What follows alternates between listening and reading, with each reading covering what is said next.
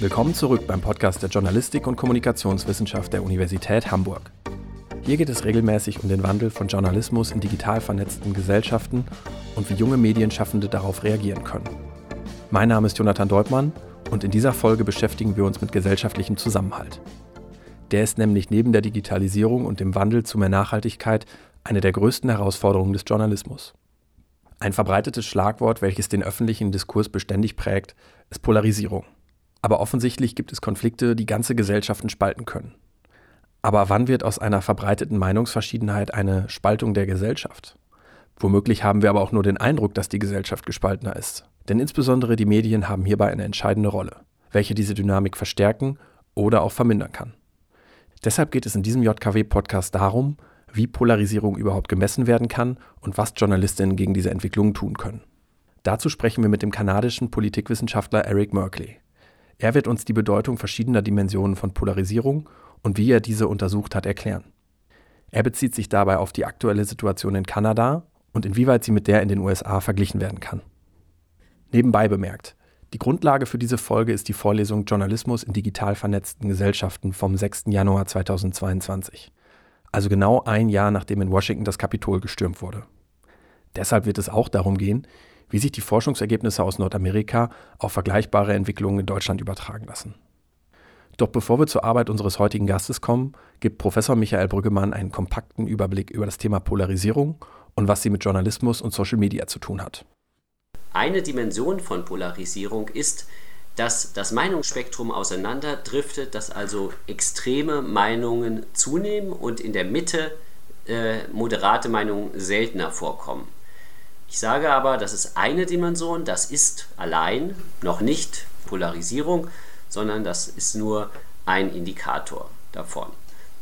Davon haben wir jetzt in den USA äh, relativ viel, nämlich dass nicht nur diese Meinungen sehr weit auseinander sind zwischen Republikanern und Demokraten und besonders zwischen sehr überzeugten Republikanern und Demokraten, sondern dass sich diese Schere auch öffnet über die Jahre hinweg und dass sie eben keinesfalls zusammengeht. Das wäre also der zweite Punkt, der noch hinzukommt, dass Polarisierung eben ein Prozess ist, wo man über einen langen Zeitraum hinweg ein Auseinanderdriften feststellen muss, wenn man sagt, okay, hier ist tatsächlich Polarisierung im Gang.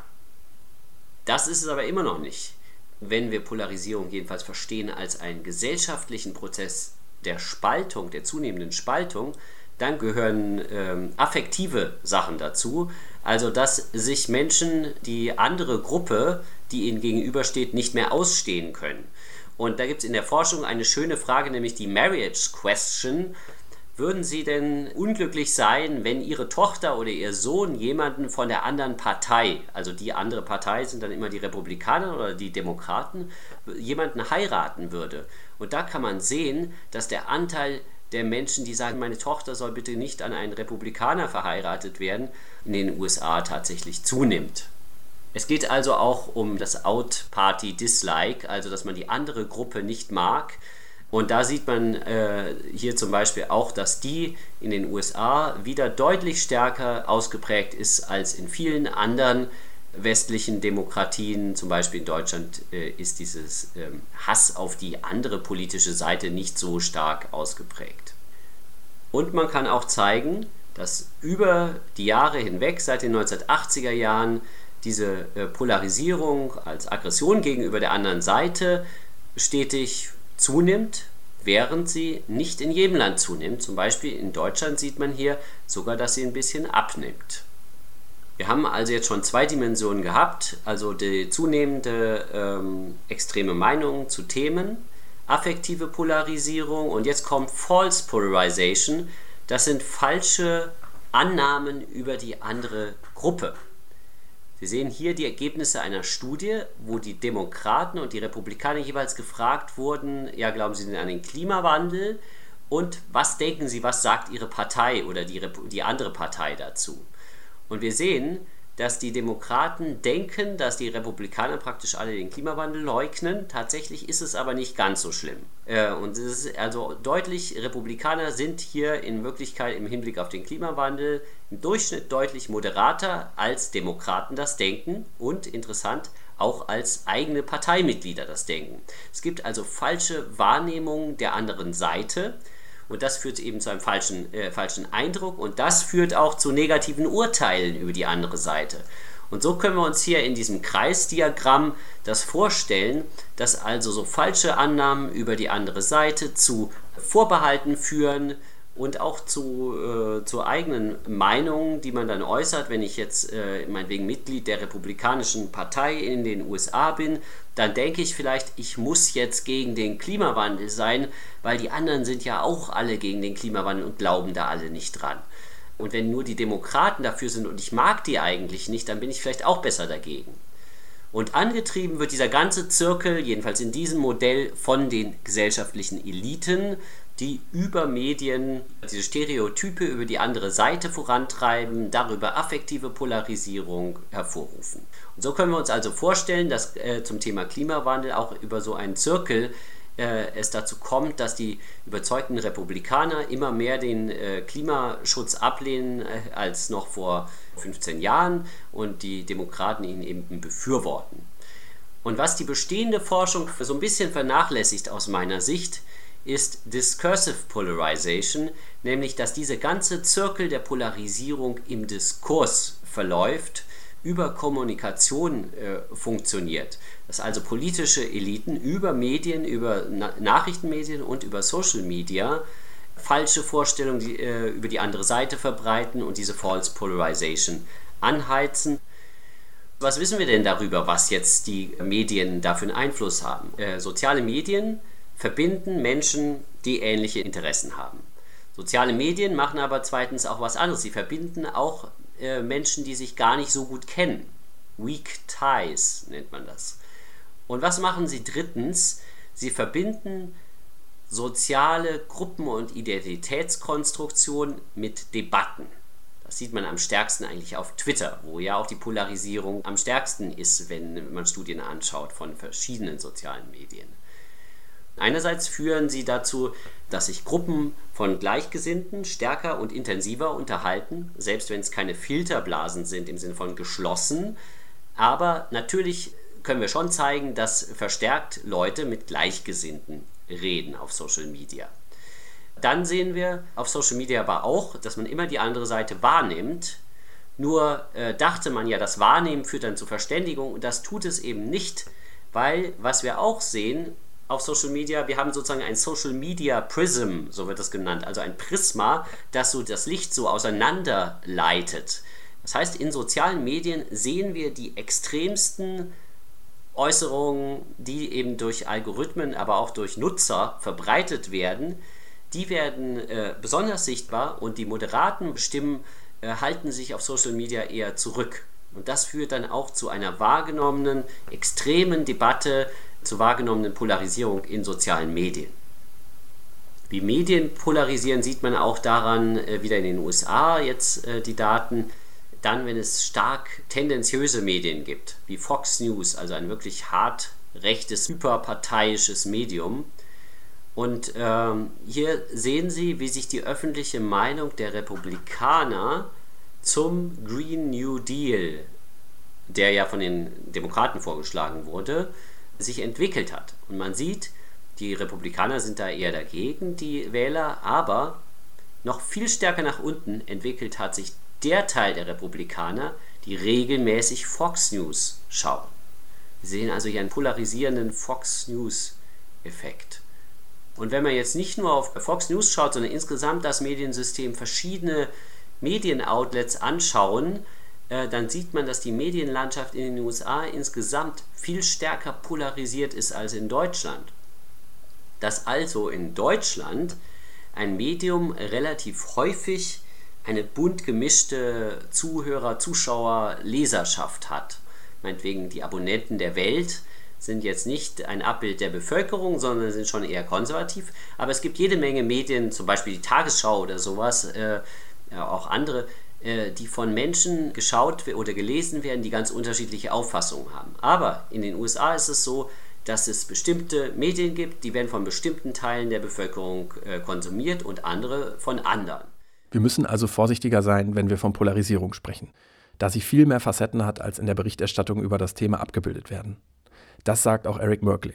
Er ist Assistenzprofessor an der Universität Toronto und forscht dort zu politischer Kommunikation, der öffentlichen Meinung und dem Thema Konsens.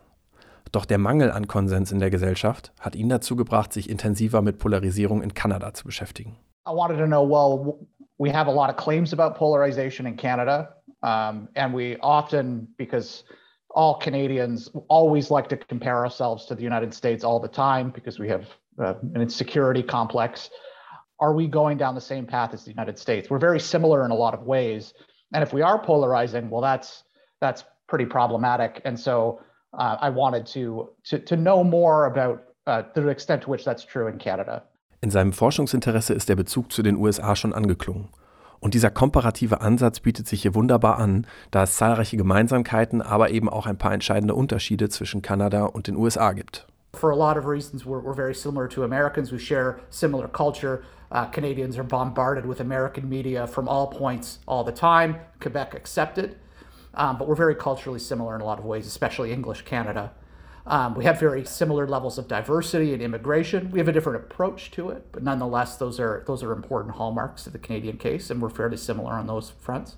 Um, we have a kind of quintessential liberal political culture. Um, we tend to kind of parse differences between us and the Americans, saying they're more individualistic, but in reality, we're fairly similar in terms of our political cultures. Um, we have polarizing political parties, so all these similarities, but there's some important differences. Um, we don't have the same partisan media ecosystem as the United States. Uh, we don't have nearly as much racial tension uh, owing to the American legacy of slavery. Um, and we have very different political institutions um, parliamentary, majoritarian, Westminster institutions, no checks and balances. Um, so all this this talk of gridlock and, and all that it applies less in the Canadian case. So some important differences, and I think understanding how those differences relate to polarization is, is pretty important. Um, and we might expect Canada to be polarizing like the United States. Um, so the biggest thing is that our parties are polarizing. The elites are polarizing. Um, we see this from comparative manifesto data. Uh, a lot of this uh, was kind of baked in by the 1980s, but it's still going on today. Um, so we do have elite level polarization. And to the extent that the public follows the elites, we might expect polarization in Canada as well. We have rising economic inequality that may stoke tension. We have rising levels of immigration and diversity that may uh, imbue certain groups of Canadians with a sense of cultural threat that may increase polarization. And then we've we have social media, just like uh, the United States, and to the extent social media matters, we, we might be polarizing because of it. Und dieser Vergleich mit den USA lohnt sich nicht nur wegen der Gemeinsamkeiten, sondern auch, weil es dort schon mehr Studien und Daten zum Thema der Polarisierung gibt. Aber kommen wir nun zu den bereits erwähnten Dimensionen von Polarisierung. Eric Merkley hat im Fall von Kanada folgende untersucht. The first one is the one that kind of that lay people tend to think mostly associated with polarization. That is, people are becoming more extreme. That is, citizens are gravitating towards the ideological poles, resulting in more dispersed or, or bimodal distributions uh, of policy opinions and ideology. Um, so that's one dimension of polarization. Closely related, but not the same thing, is ideological consistency. Uh, that is, we see increasing correlations between policy beliefs, such that people with left leaning views increasingly adopt other left leaning views. Doesn't mean they become necessarily more extreme, um, but they're more consistent in those beliefs. Um, and we do see evidence of increasing ideological consistency uh, in the United States, and we'll explore that in Canada as well. Separate from this, but again, kind of closely related, is partisan sorting. That is, the increasing association between partisanship and ideological beliefs. That is, partisan groups are becoming more dissimilar from one another. This can happen even if people aren't becoming more extreme. It just means their beliefs are becoming more consistent with their partisanship. And so we should see increasingly divergent distributions uh, of beliefs between Democrats and Republicans, or in Canada, uh, parties of the left and parties of the right.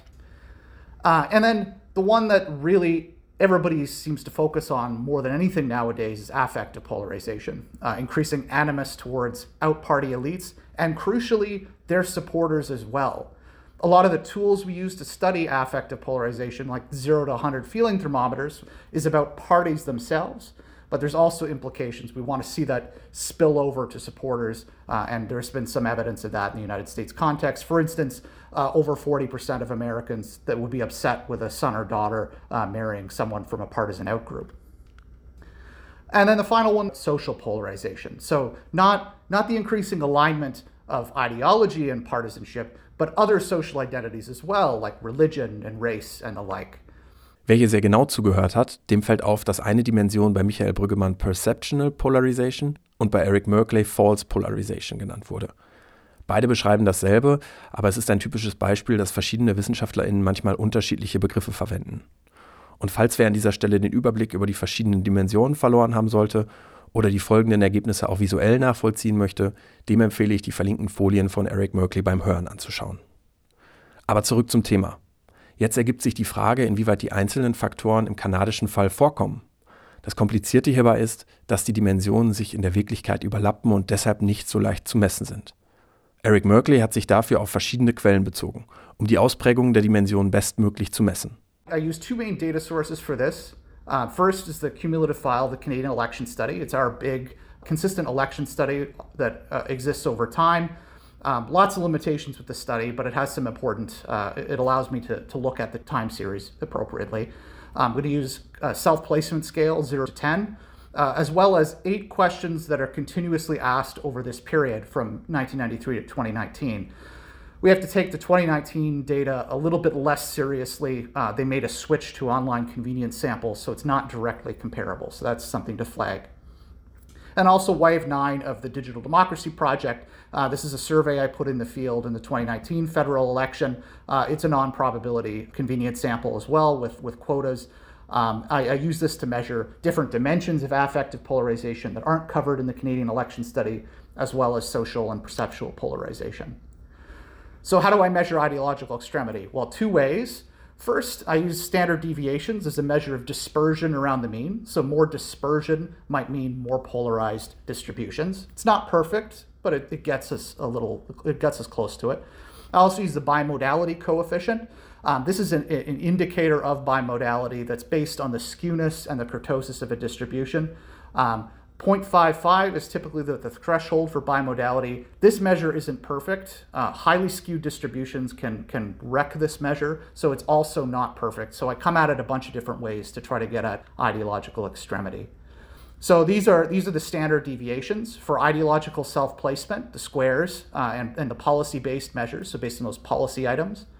Uh, and as we see, there's basically nothing going on. Maybe you see an uptick in 2019, but again, it's not directly comparable to previous years. Um, so uh, the dispersions of the ideological measures are not getting uh, get, not getting more dispersed over time, and we can see that uh, not shown, but uh, the policy items as well aren't becoming more dispersed and these are the bimodality coefficients. So I, I break this up by all respondents uh, in circles, uh, low interest in squares, and, and, diamonds are high interest. So maybe we see something for people that are high in political interest. Well, no, not really at all. Um, it, uh, we see unimodal distributions well below that 0.55 threshold, and there's very little change over time. Maybe something happening in 2019, but again, online convenience sample, I'm not really convinced that's much of anything. So we're not becoming more extreme. We are becoming more ideologically consistent, though, modestly. Um, so these are the average inter-item pairwise correlations between those eight policy items that uh, we ask continuously over time. Um, the policy items, let me say, are not great. Um, we're really bad at surveying uh, surveying these. Uh, and, and importantly, they're also asked in a mailback survey component of the Canadian election study. So we're getting a sample of people that are already more politically sophisticated, probably, than people that dropped off the panel. Um, but even still, the correlations are, are pretty low. Um, we see an uptick for low interest, the squares, in 2019. Again, I don't read too much into that. But we do see an increase um, for all groups uh, over time, going from an abysmal something like 0.17 average correlation. Uh, for high interest, closer to 0.4 now. So that's something. Um, these are not strong correlations by any stretch of the imagination, but there's something. There's some increase in ideological consistency. And what about sorting? Well, I use principally this dissimilarity coefficient. This is a measure that tells us how distinct two distributions are. So in this case, I look at the distinctness of the liberals from the conservatives, the NDP from the Conservatives, and the Liberals from the NDP. And just, to, as a background, the Liberals and the NDP are the two left of center parties. So I expect convergence between them and divergence between the parties of the left and, and the Conservatives as well. So uh, higher values mean more dissimilarity. So these two lines show the difference between the Conservatives and the NDP in square. So already pretty dissimilar, but rising over time. Uh, and the Liberals and Conservatives in circles. And so we see a really big increase. And, and compared to what's been going on in the US using a similar metric, pretty much the exact same uh, magnitude of effect as increasing distinctiveness between the Democrats and Republicans in the United States. Um, so big, big gap uh, emerging between parties of the left and the conservatives. And we see some evidence of convergence between the liberals and the NDP. Um, so they're converging in policy space. So there is very strong evidence of partisan sorting comparable to the United States in the Canadian case. Another strong point of comparison is affective polarization. So Canada, um, according to some uh, some comparative work that's come out recently, is one of the few countries that has undergone affective polarization recently. Some are already polarized to begin with, but but like the United States, we're, we're going in that direction. Uh, and so using feeling thermometers uh, we, we come to the same conclusion. So we have liberal partisans uh, on the panel on the left. They're becoming increasingly more hostile to the Conservative Party. Uh, and again, the magnitude is relatively similar to what we see in the United States, a bit softer slope, but not, not by a lot. The NDP partisans on the left are becoming more hostile towards the Conservatives. Uh, and the conservatives in particular are becoming more hostile to the to the liberals. So we do see this left-right affective polarization as well in the Canadian case using feeling thermometer scores. But feeling thermometer scores only deal with the parties, and they also kind of are terrible in that they have all this artificial precision. They're not really good survey measures by any standard. So I come at it a couple of different ways using the, the Digital Democracy Project survey. Uh, in this survey, I, I asked people to rate partisan groups uh, in terms of certain keywords. So, positive words like honest, intelligent, negative words like mean and selfish. How well do certain parties meet that standard for that word? Um, and I randomize it so that some are asked to rate the applicability of these words for party elites, and some are asked to rate them about voters. Uh, and what we see, there's, there's still big affect gap between in party and out party. And this occurs regardless of whether people are asked about elites themselves or about voters themselves. So it still matters. Um, but as you can see, that red, those red bars for the out party, we're getting pretty close to the neutral point there. Um, so we have some expectation that the feeling thermometer scores might be overstating uh, the degree of animus that exists in Canada. And then this other measure I, I, quite like is the social distance measure. So this this evaluates how comfortable you feel towards certain out parties being in your close social proximity. So as in-laws, uh, neighbors, close friends. Um, we see levels that are lower than the United States here, quite a bit lower. So for instance, only 20% of Canadians would be upset with a son or daughter marrying uh, someone from an opposing party, uh, quite a bit lower than the United States. But even still, this le- level of social animus, it is comparable to the animus that is expressed towards Muslims being in their social circle. So that's it's an unfortunate comparison to make, but um, at least by the standards of other social groups, out partisans are more socially distant, but we pale in comparison to the United States on this dimension. And finally, social polarization. So I ask in this Digital Democracy Project survey, I ask them to list their identifications with a certain list of social groups. So are you an evangelical Christian? Are you working class? Are you middle class? Et cetera, et cetera. And then for all the identities they select, um, I asked them a couple follow up questions. This is based on work by Liliana Mason. So I asked them to rate the importance of their identity to themselves uh, and how often they use the word we rather than they when talking about the group. And so I treat the people as having an identity if they score above 0.5 on that composite index. So first, can, you can just look at the correlations between partisanship and these identities, and they're very, very weak. Uh, the average correlation is 0.13 across all of the items that I measure. The strongest identities are region. So Westerners tend to be conservative, uh, not surprising to any Canadianists.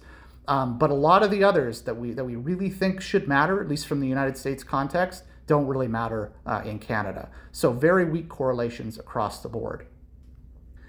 I can create a composite index of social polarization. Again, anybody that mat that scores above 0.5 on that 0 to 1 index per item uh, and i can create an index of how consistent those identifications are with left partisanship or right partisanship and what we see uh, is that there's low levels on this index 0.25 and most people are uh, 63% are what i call unsorted that is there is no alignment on average between their social identities and their partisanship uh, among the 37% that have some degree of social sorting, typically it means that they have one more identity aligned with their partisanship than not. So, very low levels across the board, low levels of social polarization. I actually, in, in other analyses, I find that this doesn't have a strong bearing on people's affective polarization in the Canadian context. This is quite apart from what Liliana Mason's found in the United States. Trotz der vielen Gemeinsamkeiten zu den USA gibt es in Kanada also kein vergleichbares Niveau an Polarisierung. Die Menschen werden nicht extremer, aber etwas konsequenter in ihren Überzeugungen. Dazu passt auch, dass die Zugehörigkeit zu politischen Parteien zugenommen hat. Aber um auch zukünftig feststellen zu können, ob es Polarisierung gibt, fehlen bisher die notwendigen Langzeitdaten. Und das hat auch mit den angesprochenen Grenzen der kanadischen Wahlstudie zu tun. In the Canadian election study, we have feeling thermometers towards certain social groups. But we don't we don't have questions that ask for people's identities uh, and how intensely they have those identities. So we don't have that over time, um, and so I I kind of I can't really do much in terms of over time comparison for that. So I, I leave it at the fact that even today in 2019, the correlations between different social identities that we think are important in Canada and partisanship are just very very weak on average. Um, and so even if there is an uptick over time, it really hasn't it's not at a meaningful level. Die JKW-Studierenden hat unter anderem interessiert, ob die höhere Polarisierung in den USA etwas mit dem Zwei-Parteien-System zu tun haben könnte. I can't say that it doesn't have anything to do with it. It's really hard to, to test that. I don't know if that makes polarization less intense um, in, in multi party countries. It just makes it different. Um, I think the intensity comes from the choices that political elites made in the United States to line up their electoral uh, strategies with certain social identities. So the Republicans mobilizing the moral majority, um, gaining the evangelical vote in the 80s under Reagan, the choices Nixon made to mobilize racial conservatives uh, in the South. Um, and, and those are the things that kind of laid the groundwork for what we're seeing in the United States. Whereas conservative elites didn't make those choices in, in Canada. Um, they didn't make them in other countries. And so I think that's probably more of it. It's always the consistent two party structure. You know, I think there's something to that, but I think there's more going on. Es hat also etwas damit zu tun, aber es gibt noch weitere Faktoren wie die Verbindung von Wahlstrategien mit sozialen Identitäten. Aber auch die Bereitschaft, mit anderen Parteien zu koalieren, hat einen Einfluss. So in Canada, we don't have a history of coalitions. So even though it's a multi-party system, whenever a party doesn't win a majority, it's basically a, it's a minority government, and so there's never real only a couple times has there been coalition. So there's not that learning that you know I was in a coalition with you not too long ago, so I like you kind of. Um, so there's there isn't that element to it, but to the degree to which that's true in in systems uh, governed by proportional representation, I, I do think that probably takes the edge off. Um, I, I think that's absolutely true, and also it it it changes the strategy of political elites too. If you have to work with these people in the future, um, it's gonna it's gonna change how you you act and behave. Aber neben dem politischen System spielt natürlich auch das Mediensystem eine entscheidende Rolle. Es wurde schon beschrieben, dass es in den USA einen Fox News-Effekt gab, der die Polarisierung verstärkt hat. In Kanada gibt es einen starken öffentlichen Rundfunk, aber gibt es auch ein vergleichbares Medium wie Fox News? we have a very concentrated media system in, a few corporate hands. And th- there was an effort to create a right wing uh, TV station. A while back, it failed. It's really hard to get started. And so, the, the extent to which we have partisan media, it's like a handful of ideologically charged web based news sources. Uh, and they almost get no traction. So, within the Digital Democracy Project, we did a metering, a tracking study where we tracked people's online uh, behavior for two weeks during that campaign. Um, basically, no one visits those sites. Um, it's uh, virtually non existent. And so they don't really even show up in any given sample. And media self reports, if anything, overstate their imp- influence. Um, so uh, that's not to say it can't happen in the future, uh, but at the moment, those sources are having, uh, having a hard time getting traction. Zwar gibt es in Deutschland immer mehr alternative Medien oder einseitige Telegram-Kanäle, aber wie in Kanada sind ihre Reichweiten noch nicht so groß, dass sie eine Gesellschaft spalten könnten, wie es Fox News in den USA tut. Laut diesen Forschungsergebnissen muss die Frage, ob wir uns tatsächlich mit einer zunehmenden Polarisierung konfrontiert sehen, verneint werden. Aber es bleibt die Frage, was Medienschaffende von morgen tun können, damit es noch unwahrscheinlicher dazu kommt. Denn die Probleme einer möglichen Polarisierung zu benennen, führt nicht automatisch zu deren Vorbeugung. In der anschließenden Diskussion haben die JKW-Studierenden mehrere Ideen gesammelt, die wirklich gegen Polarisierung helfen können. Beispielsweise klarer kommunizieren, dass Polarisierung ein umfassender Begriff für verschiedenste Dimensionen ist und wie deren Wirkung sich zeigt. Etwa, dass gesellschaftliche Konflikte mit parteipolitischen Linien einhergehen und dass dies absehbar ist. Aber eben auch, dass solche Entwicklungen von Journalistinnen besser kontextualisiert werden und nicht automatisch von Spaltung die Rede sein darf. Weitere Vorschläge waren, depolarisieren, indem verantwortlicher dargestellt wird, wie andere Gruppen wirklich sind und dass sie auch nicht einheitlich, sondern divers sind, weniger Sensationalismus und dafür moderaten Stimmen mehr Aufmerksamkeit schenken und zuletzt nicht unüberlegt Meinungen und Identitäten verbinden. Auch wenn viele Themen intersektional verbunden sind, sollten Journalistinnen mit Rücksicht auf die Gefahr einer Polarisierung kritisch hinterfragen, welche Dinge sie gleichsetzen. Aber ganz generell sollten öffentliche Kommunikatorinnen vorsichtiger sein, bevor sie gewisse Themen oder Meinungen mit bestimmten sozialen Gruppen koppeln. Und damit sind wir am Ende des heutigen JKW-Podcasts. Wie bereits erwähnt, sind die Folien zum Vortrag sowie die Homepage von Eric Merkley mit weiteren Inhalten in den Show Notes verlinkt. Beim nächsten Mal wird es dann um Recherchen für Reportagen gehen. Dazu sprechen wir mit dem Journalisten, Fotografen und Filmemacher Carsten Stormer. Er beschäftigt sich schwerpunktmäßig mit Auslandskrisen und Kriegsberichterstattung und war für die Vorlesung Kommunikation als Beruf von Professor Volker Lilienthal aus Manila zugeschaltet. Ich bedanke mich fürs Zuhören, sage Tschüss und hoffentlich bis zum nächsten Mal.